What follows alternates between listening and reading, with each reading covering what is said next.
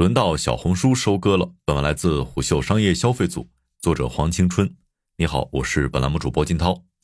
当新老巨头还在直播赛道焦灼的混战的时候，小红书却浑身洋溢着一股进击者的乐观。一方面，张小慧、董洁、张静初等明星主播向外界展示着小红书独特的直播场域和数千万的单场带货实力。他们抛弃了吆喝式的促单模式，而是采用别具一格的带货风格。正是这种独特的风格，征服了屏幕前蹲守的用户。另一方面，今年以来的董洁效应，带动了一批品牌商家、博主入驻小红书试水。这里有必要解释一下董洁效应。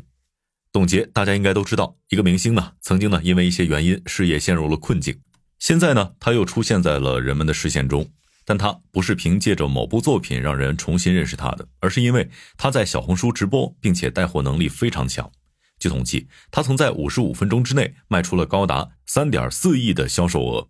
这主要是因为他选择的都是自己亲自尝试过的产品，这些产品都来自于高品质的品牌。并且他在讲解的时候也十分的细致，不紧不慢的，这也跟其他平台的某些夸张、吹嘘、花里胡哨的带货方式形成了鲜明的对比。这样一来，董洁的带货口碑就慢慢的积攒了起来，也有好多人开始学习他的带货方式，于是就形成了董洁效应。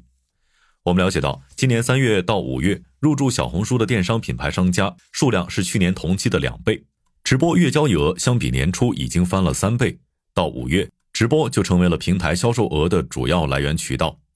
而且在明星与头部博主造出声量之后，小红书又把鼓励电播放在了重要议程。在这里解释一下，电播也就是店家自己进行直播业务。目前呢，小红书已经把电播列为了公司今年下半年电商直播的重点发力方向。其实啊，自从二零二零年掀起直播电商的风潮之后，直播的牌桌上既有字节、快手这样的新贵，也有淘宝、京东这样的劲敌。外界本来认为头部玩家已经远远的将其他的选手甩在身后了，然而，二零二三年以来，小红书正向市场展示着更多的可能性。直播电商的版图割据显然是还没有形成定局。谁也没想到，董洁带货出圈之后，初代名媛张小慧也在小红书一战成名。五月末，张小慧在小红书开启了首场直播，时长近六小时，热度竟然超过了六亿。据小红书数据显示，这场名为“玫瑰橱窗”的直播超一百万人次观看，销售额超五千万元，直接打破了此前董洁六小时带货三千万的记录。不过姜还是老的辣呀，董洁最新单场的成交额突破七千三百万，是又完成了反超的。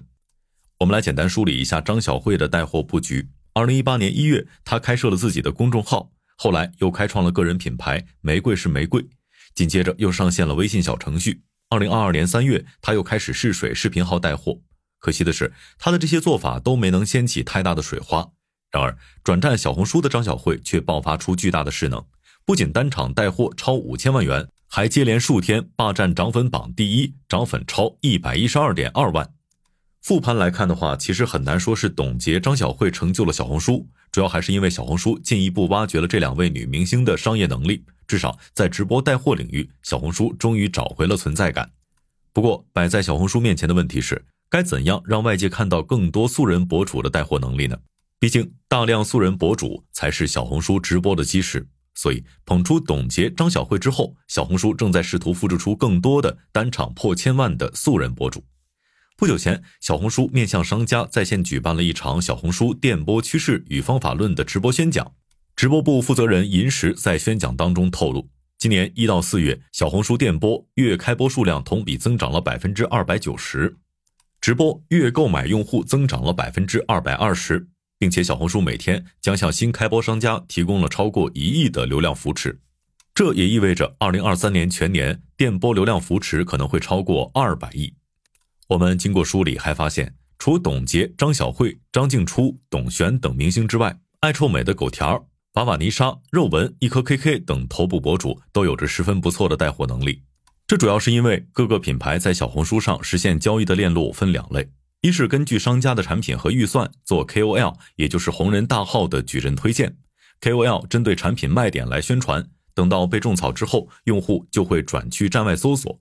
执行层面，品牌方在蒲公英采买那些与品牌匹配的达人。蒲公英是小红书官方推出的一个优质创作者商业服务平台。达人根据品牌方的需求进行推文，品牌方再通过信息流投放加热种草笔记。二是品牌方借助小红书种草来提升知名度，品牌在推广中挂链接，用户点击链接之后可以直接跳转到小红书商城购买。例如雅诗兰黛、魔法世家、红色小象等品牌都有过这种做法。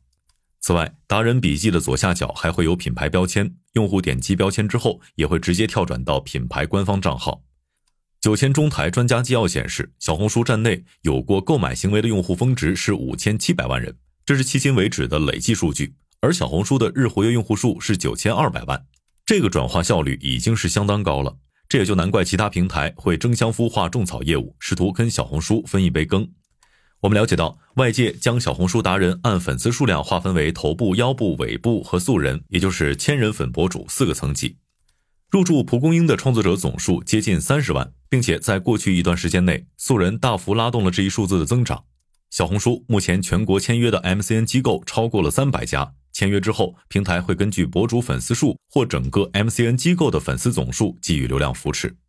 至于交易方面，接近小红书人士向我们表示，小红书站内的交易总额主要包括直播带货、挂商卡以及其他销售构成。去年双十一，电商交易总额同比增长了百分之六十二，全年 GMV 规模在数百亿级别。这一数据显然与抖音、快手的万亿规模相差巨大。因此，小红书商业化在二零二三年会把变现方向主要放在挖掘素人的变现潜力上。二零二三年年初，一次会议上，小红书内部提出了一个名为“笔直联动”的概念，也就是笔记加直播联动，并且测试推出电商新功能“笔记带货”。这一做法让商家可以利用 KOL 合作笔记来带动电商交易。拥有笔记带货测试权限的商家，可以在平台内挑选达人进行挂链合作。博主就可以在发布笔记时直接关联商品。紧接着，四月，小红书开始招募到店餐饮的商家和服务商，并且宣布将上线团购功能，会推出多种餐饮商家扶持计划。我们通过可靠信源获悉，二零二三年秋季，小红书会整体推动本地生活业务，将在同城频道内推出本地生活服务。目前，该业务仍在调整业务方向，打磨功能组件。等于说，小红书正偷偷发力，试图通过探索直播电商、本地生活等业务补足赚钱的短板。事实上，小红书对直播的执念远比外界看到的迫切。二零二二年才升级为一级入口的购物栏，如今呢，购物栏入口已经被视频所取代。此外，小红书的视频栏目与那些主流短视频平台高度相似，都是单列信息流，上下滑动切换视频，都有转赞评功能。而平台大力推动视频内容的做法，也在一定程度上稀释了图文笔记的流量。要说原因，这主要是因为现在的社会短视频风潮已经势不可挡。与其说是小红书选择了短视频化，不如说是抖音活成了市场选择的最大公约数。值得注意的是，董洁带货破圈之后，小红书曾经内部讨论过是否要在底部视频中插入直播，因为视频流中插入直播已经是其他平台的成熟做法。但因为小红书视频生态依旧处于较弱的地位，管理层也就没有急着做出调整。而在今年三月，小红书把直播业务提升成了独立部门，频频变阵的小红书十分需要进行一场实战操练，于是他们就纵身跳上了今年六幺八的牌桌。当然，小红书的短板还是很明显的，他们缺乏传统电商配套的供应链、支付、物流等后端履约能力。一位电商行业观察人士向我们表示。现阶段，小红书的商业模型当中，算法还撑不起全域电商平台，还不具备货架电商一样的承载能力。好的，以上今天的商业动听，下期见。